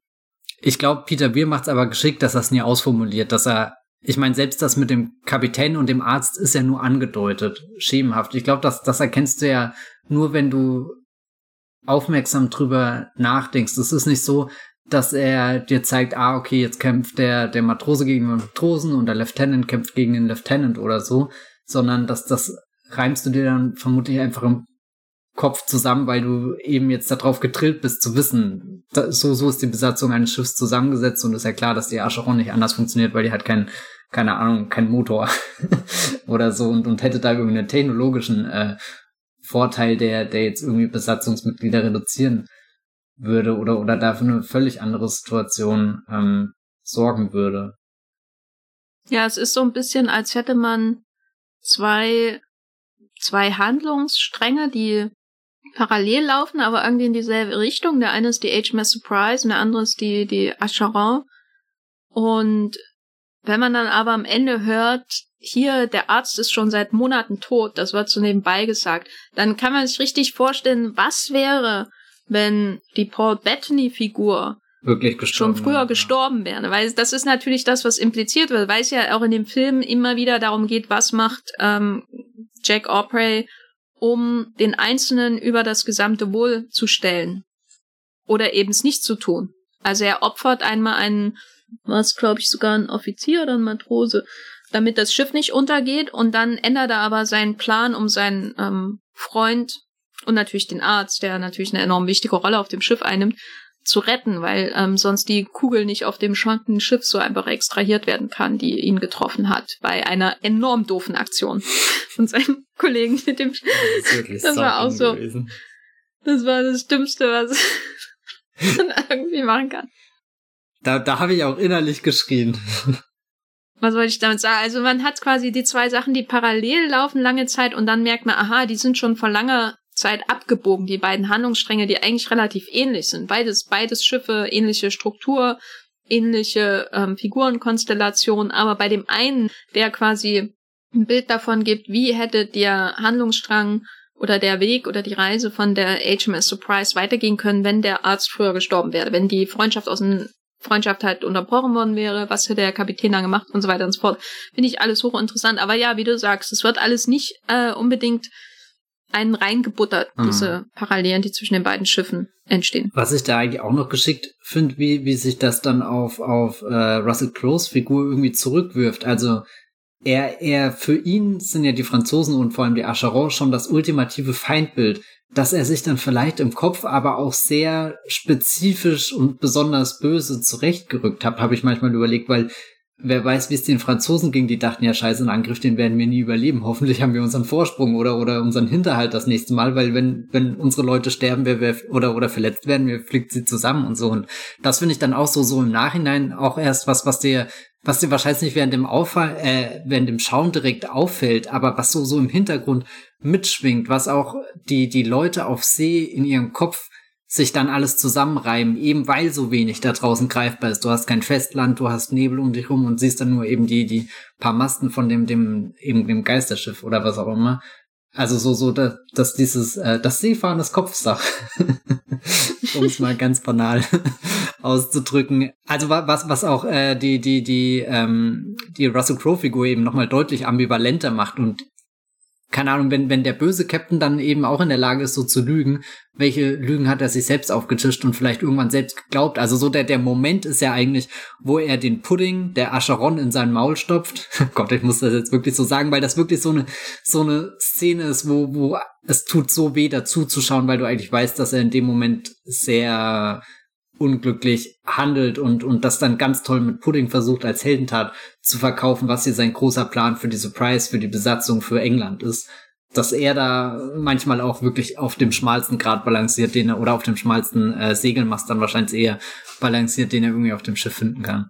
Und diese Dinge, die er sich mutmaßlich auch einredet, die sind natürlich nötig, ne, damit das Schiff fährt. Ja, ja, das so, natürlich. Das ist das, was wir auch am, am, am schon früher gesagt haben. Also, dass diese, diese Hierarchien und die größere patriotische Ideologie dahinter, die sind notwendig, damit das Schiff fährt, damit es auf seinem Kurs bleibt, damit es die Ascheron findet. Aber es führt natürlich zu diesem zweifachen Kreismoment. Also der erste Circle, der für mich geschlossen wird, ist eben, wenn sie auf die Acheron kommen und das, worauf den ganzen Film über, von diesem Überfall am Anfang aus dem Nebel heraus bis zu diesem Moment wartest, ist, dass du das siehst und so, ne, das, das ist dieses, wo es wirklich eine Bewegung von A nach B gibt, ne, du wirst beschossen und irgendwann wirst du zu diesem Schiff kommen und es entern, das ist die, die Reise sozusagen, die dann tatsächlich gemacht wird, aber du kommst dann auf das Schiff und es sieht eigentlich alles ähnlich aus und es fehlt so dieser Wumms dahinter, das jetzt eingenommen zu haben. Das ist für mich so der erste Moment, wo ich eine Kreisbewegung in dem, in dem Film spüre, weil du eigentlich durch dieses Spiegelmoment wieder bei dir selbst ankommst. Ähm, du kommst an, nimmst das Schiff ein und es muss wahrscheinlich gar nicht so viel gemacht werden, damit es genauso aussieht wie dein Schiff, sozusagen. Weil es nämlich eigentlich essentiell schon genauso aufgebaut ist wie dein Schiff. Nur unter einer anderen Flagge und mit Leuten mit komischen Mützen drauf. Aber die sterben ja sowieso größtenteils. Und der zweite Kreismoment ist dann, wenn die Geschichte an sich dort ankommt, wo sie angefangen hat. Nämlich bei der Jagd nach der Acheron am Ende. Äh, und das ist natürlich sehr interessant, ne? wir dieses äh, da wird einem ja fast schwindlig, so oft wie sich der Film im Kreis dreht. Ist aber natürlich interessant, weil es natürlich wieder sich irgendwo auch den Konventionen des Abenteuers entzieht, auch den Konventionen des Kriegssims, also das Äquivalent im Kriegssim wäre eben, ähm, wir haben die Mission erledigt, aber alle Nazis sind entkommen. Und jetzt müssen wir die auch noch jagen, so in der Art. Wie hast du das denn wahrgenommen? Hat dieser Film, wenn er immer wieder Kreise dreht, einen Höhepunkt? Abgesehen von den Haaren von Russell Crowe? Mm, er hat einen durchgängigen Höhepunkt. Also es ist eigentlich, wie gesagt, ich musste oft an Mad Max Fury Road denken, der Vergleich hinkt zwar dann, glaube ich, wenn wir über die Spiegelung und so der, der verfolgenden Parteien und so reden, aber einfach, dass der, da, du wirst in media res in diesen Film katapultiert und dann rollt er und dann geht's weiter und irgendwie Mad Max dreht ja dann auch einfach rum und fährt zurück. Okay, nee, da hast du am Ende schon mehr ein Gefühl von, du bist wirklich wo angekommen. Das fällt bei Master and Commander weg, aber also, oder ich, ich, ich würde das dem Film nie als, als Manko vorwerfen, dass er da keinen expliziten Höhepunkt hat, sondern dass er wirklich ununterbrochen hier auf, auf absolut höchstem Niveau da, da operiert. Ich meine, der geht ja auch ein ganz schönes Stück, glaube über 130 Minuten. Und ja, es gibt da, da keinen Moment, wo ich jetzt Luft geholt habe. Oder also ja, ich habe Luft geholt, sonst säße ich nicht was? mehr hier. aber, aber Nee, es so, so ein, ein konstantes bei der Stange halten und, und mal sind es dann eben Action-Szenen und mal sind es die, die, die Dialoge und die, die Hierarchien, die dich da irgendwie so, so unter Strom versetzen und, und ja, keine Ahnung, also das, das ist schon sehr, sehr stark. Und ich habe ehrlich gesagt auch nichts gegen Filme, die eher mit so einem ja, seltsam Bauchgefühl enden, als mit diesem Boah, jetzt haben wir es geschafft. Also ich meine, so ein Boah haben wir geschafft, das kann auch wunderbar sein. Ich habe jetzt vor ein paar Tagen erst der, die Herr der Ringe-Filme nochmal alle geschaut und also wenn die den Schicksalsberg hochkraxeln, da, da, da bin ich ja auch auf dem Boden und kletter mit, weil ich am Ende meiner Gefühle angekommen bin und, und, und brauche dann auch die 20 Minuten Epilog, um einfach all das zu verdauen. Also das kann sehr kraftvoll sein, wenn das, wenn das ein Film hinkriegt, aber also so, so wie gesagt, ich hätte hätt, äh, Master und Commander gleich am liebsten direkt nochmal im Anschluss geschaut. Das wäre dann wahrscheinlich zu spät geworden. Aber also so, so der, der, die Kreiselbewegung nimmt mich fast mit in den Film. V vielleicht falle ich irgendwann in dieses Master and Commander Loch und dann wird mein Leben aus nichts anderem mehr bestehen. Aus einfach immer Master ja. Commander gucken, jeden Tag, endlos. Das wäre wahrscheinlich nicht die schlechteste Wirklichkeit, in der ich gerade leben kann. Hm. Also ich habe am Freitag auch The Death of Stalin nochmal geschaut. und Das ist auch ein Loop-Film. Äh, äh, ist wirklich ein Loop-Film, ja. weil es auch am Ende wieder damit endet, dass der nächste schon am Thron sägt. Was ich damit sagen will, ich habe Death of Stalin geschaut, dann war ich fertig. Und dann habe ich nochmal die ersten 20 Minuten geschaut und dachte, du musst jetzt wieder Kontrolle über dein Leben haben, du musst irgendwas anderes schauen. Dann habe ich, was habe ich irgendwas anderes? Dann hast du Bridgerton naja. auf Netflix angeschaut. Ähm, auch nicht weit weg. Ja, ich, weil ich hatte so überlegt, also ich finde diese Struktur großartig. Ich bin froh, dass es am Ende nicht diesen Boah, yeah Moment gibt. Ähm, der Höhepunkt, wenn überhaupt, ist äh, Russell Crowe mit seinen losen Haaren hält die England-Rede und so. Das ist sein, sein Braveheart-Moment. Aber man weiß gleichzeitig am Ende auch, dass er den noch sehr oft halten wird. Hm. Und dass es so lange laufen wird, bis er als letzter auf dem Mast steht, während das Schiff untergeht. So wie bei ähm, am Anfang von Fluch der Karibik. Und er, aber, aber er, er lebt mit der gleichen Illusion wie Jack Sparrow weiter, dass er der tolle Kapitän ist, der gerade irgendwas heimgefahren hat. Genau. So viel Verklärung findet dann mittlerweile in seinem Kopf statt. Hm. Das ist für mich das Realste, so an dem ganzen Film, der, der seine Kriegsgeschichte durchaus in einem Abenteuerkorsett erzählt und ähm, dir nie sagt, wie du das Frame musst ähm, und durchaus immer mit auch vielleicht sogar mit einem sympathischen Blick irgendwie darauf blickt, was da passiert. Weil es, man hat schon, also ich hatte schon das Gefühl, dass da auch eine Bewunderung einfach für den Abenteuergeist mhm. dieser Menschen auf dem Schiff dabei ist, auf jeden Fall. Aber das Realste an dem Film ist, dass die Mission endlos sein wird. Und ja, in dem Sinne auch nie existiert hat. Also er sagt ja schon sehr früh, Gott, meine Ziele, die habe ich ja eh schon lang passiert. Äh, wir befinden uns hier eher in dem, was ich mir jetzt gerade ausdenke, was unser Ziel ist. Und das macht eben auch so zu einem Verwandten des Professional Kinos, meines, eines meiner Lieblingsgenre im Kino von Howard Talks über Michael Mann äh, bis äh, Johnny Toe und so weiter, dass dass Leute sind, die nicht im Ergebnis aufgehen, dass sie zum Beispiel das Schiff eingenommen haben, das ist schön und so, aber das, das, was sie, sie ausmacht, ist die Tat selbst, ist der Weg dahin, mhm. ist das Funktionieren als, als, als Zahnrad in dem Schiffsgetriebe, sozusagen, genau wie die Professionals von äh, Howard Talks oder, oder ähm, sowas wie Thief zum Beispiel von Michael Mann oder aber Heat von Michael Mann und natürlich irgendwie jeder zweite Gangsterfilm von Johnny Toe und so. Das ja, das, das hat mir schon sehr gut gefallen. Weil das hatte ich auf jeden Fall bei der ersten Sichtung gar nicht auf dem Schirm, sowas damals. Das wäre auch was, was mich wirklich eine Fortsetzung reizen würde, einfach noch mehr Schiffsalltag mitzukriegen, vielleicht dann wirklich mal eine Meuterei oder also so so noch, da gibt's ja viele Szenarien, die jetzt nicht erforscht wurden, sondern eher so in Aussicht gestellt wurde und dann einfach die die die Abläufe unter der Besatzung anzugucken, auch wenn, wenn ich jetzt eine Fortsetzung für nicht äh, notwendig halte oder so.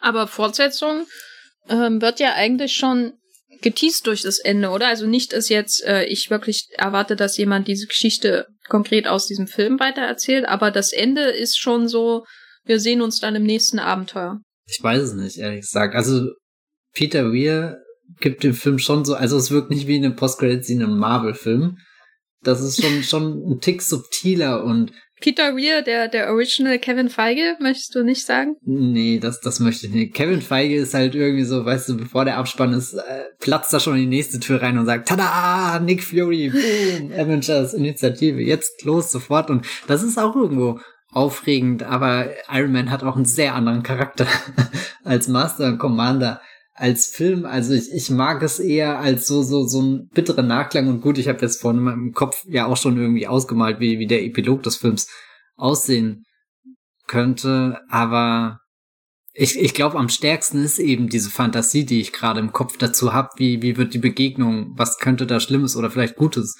passieren? Und, und das dann so ausgemalt zu bekommen. Und ja, keine Ahnung, realistisch gesehen kommt dieser Film ja auch einfach nicht. Also vielleicht versuche ich mir auch hier gerade einfach viele Gründe einzureden, um nicht falsche Hoffnungen zu bekommen.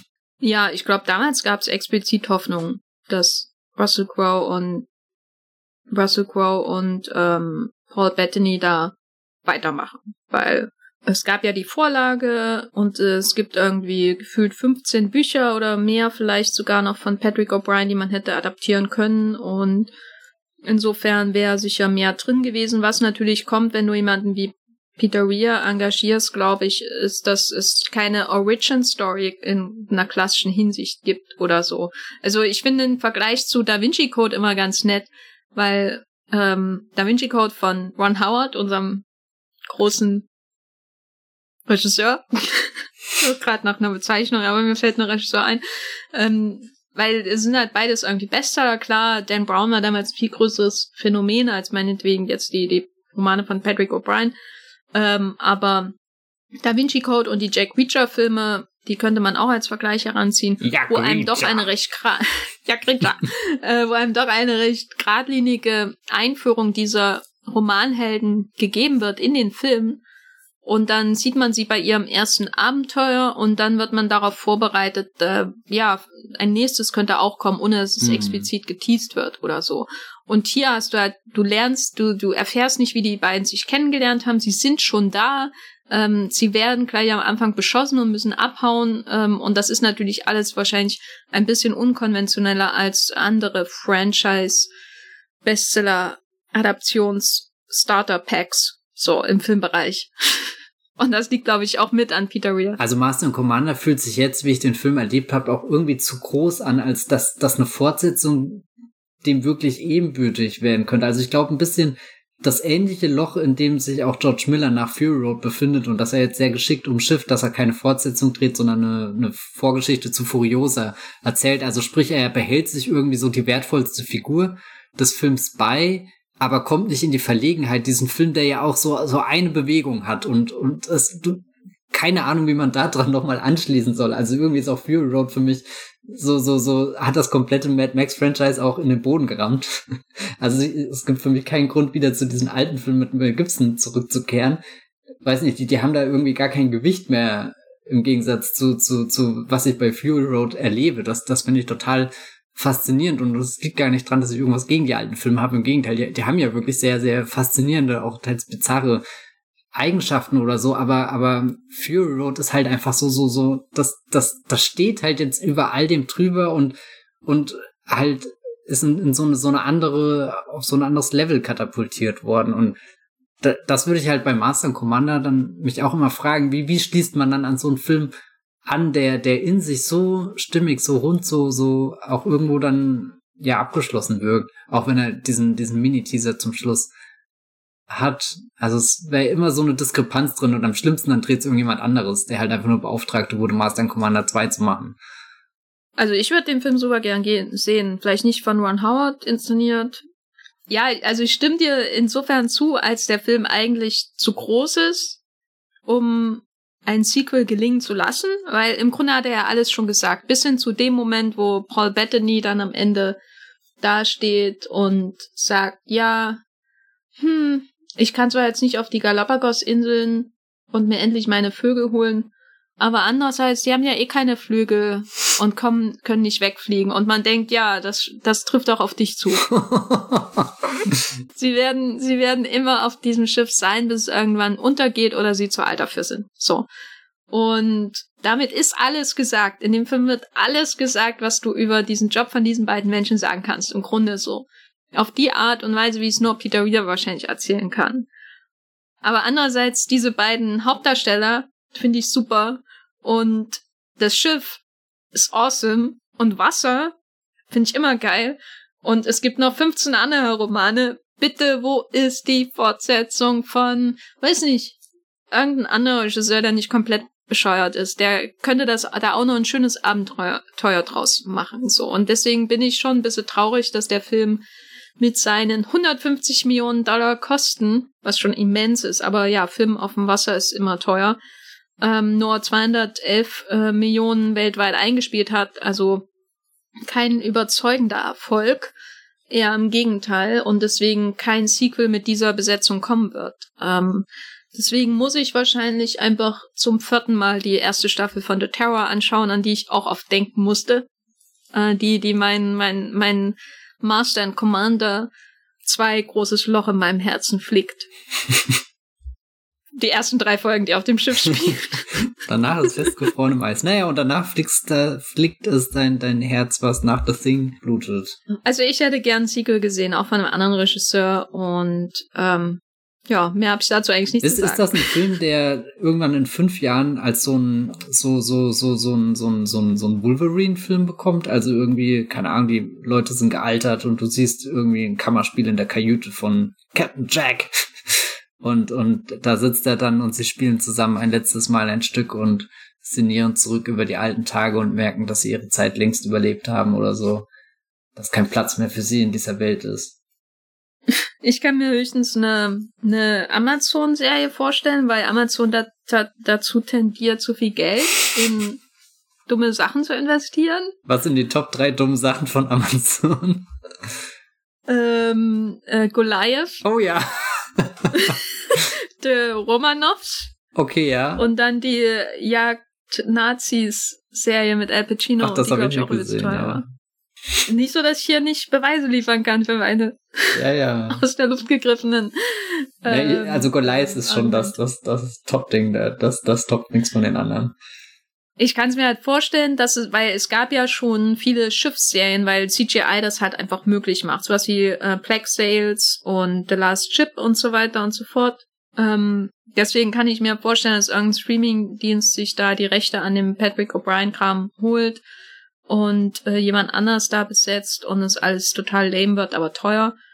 Ähm, aber im Grunde haben wir die perfekte Iteration dieser Geschichte im Kinoform schon gesehen. Insofern, bitte schaut Master and Commander, der ist total toll. Das ist die Hausaufgabe, die wir euch mitgeben aus dem Wollmilchcast. Was ist dein Fazit zum Film? Ja, auch mega. Also ich könnte jetzt nicht sagen, dass ich sonderlich überrascht wäre, dass er so gut ist, sondern eher, dass ich äh, äh, sehr, sehr erleichtert bin, dass, dass, dass der Film existiert und ich ihn jetzt eigentlich jederzeit wieder gucken kann und das hoffentlich in einem äh, besseren Rhythmus hinkriege als bisher in meinem Leben. Weil wenn ich überlege, wie alt ich bin und dass ich ihn erst zweimal geguckt habe, das fühlt sich irgendwie wie Verschwendung an. Ja, du hast dein Leben verschwendet. Ja, verdammt.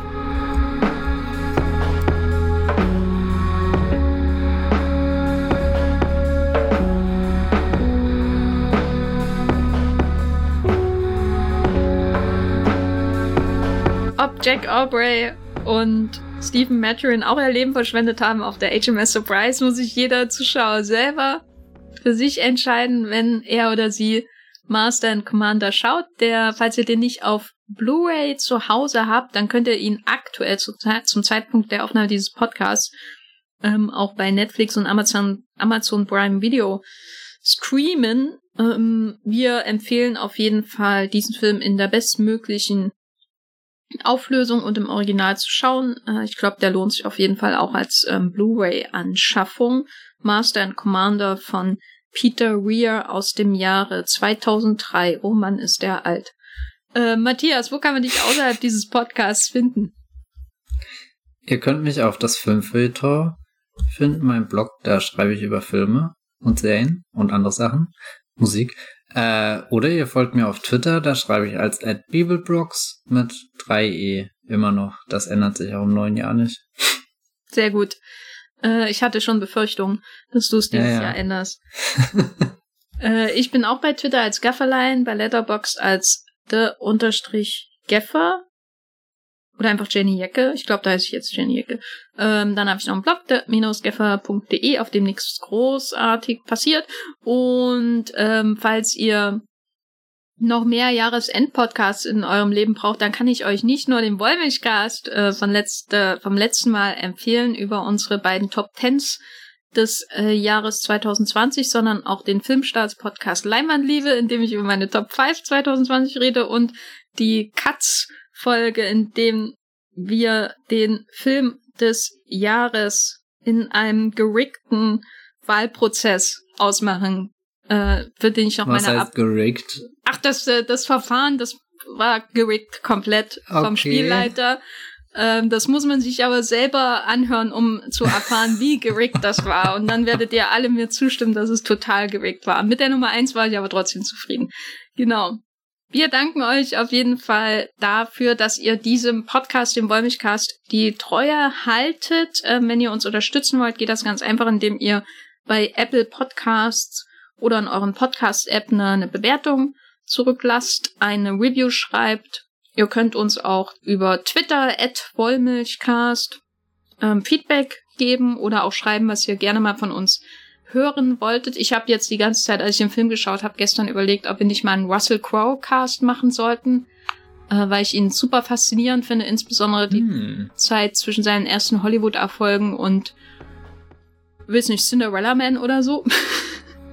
Ist das nicht auch ein Ron Howard-Film? Naja, egal. Ähm, wenn ihr solche Vorschläge habt, dann schickt sie uns äh, gerne auch an feedback at wormigcast.de.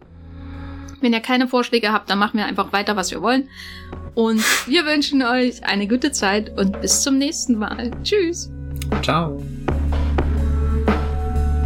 Der Wollmilchcast wird produziert von Jenny Jacke und Matthias Hopf. Unser Intro und Outro stammt aus dem Song Slam Canto von Kai Engel. Ihr könnt unseren Podcast bei allen gängigen Apps abonnieren und wir freuen uns über Kommentare und Bewertungen auf iTunes.